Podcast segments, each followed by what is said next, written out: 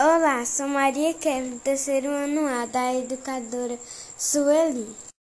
Diversidade religiosa. No meu relato, entendi que se manifesta nas diferentes crenças, em cultos e rituais, pelo mundo por pessoas que vivem em vários lugares, culturas.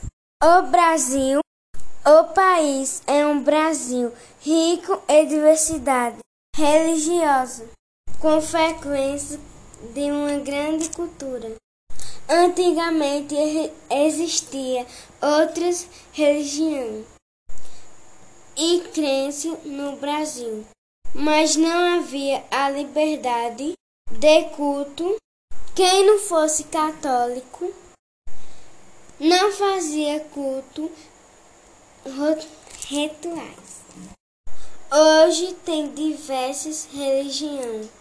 O espiritismo, protestantismo, o budismo, candomblé e a umbanda.